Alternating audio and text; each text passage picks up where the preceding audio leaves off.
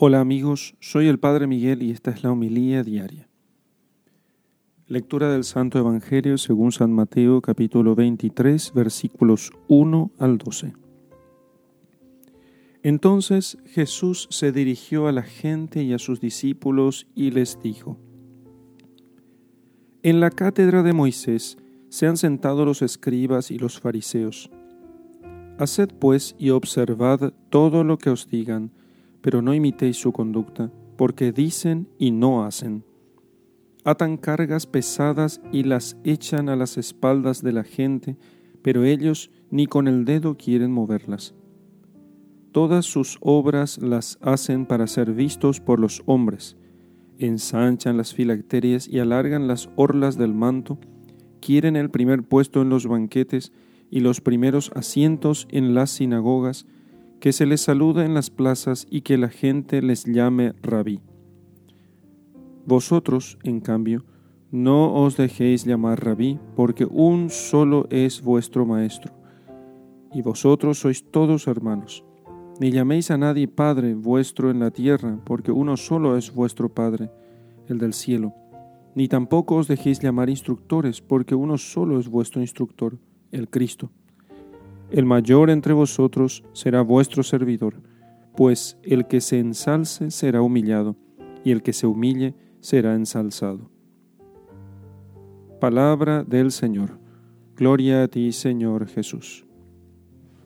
En el Evangelio de la Misa de hoy, plantea el Señor con toda su cruda realidad a los escribas y fariseos como modelos de soberbia que se habían sentado en la cátedra de Moisés y habían abandonado ellos a quienes se les habían encomendado, a la gente sencilla que vivía maltratada y abatida como ovejas sin pastor, ellos deberían de haberlas cuidado y sin embargo lo único que hacían era eh, ocuparse de sí mismos.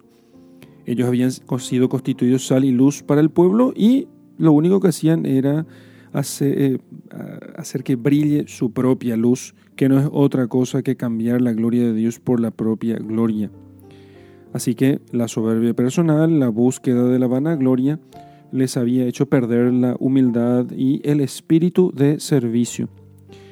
Entonces Cristo les advierte a sus discípulos, no queráis que os llamen maestros, el mayor entre vosotros sea vuestro servidor. Y nos señala repetidamente el camino.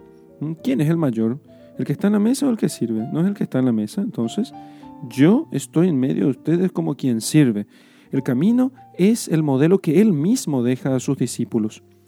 Porque sin humildad y espíritu de servicio no hay eficacia, no es posible vivir la caridad y no hay santidad.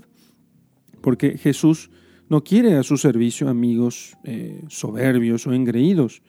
Los instrumentos de Dios son siempre los humildes porque solamente el humilde entiende su lugar delante de Dios y sabe que todo lo bueno que él pueda hacer viene únicamente de Dios.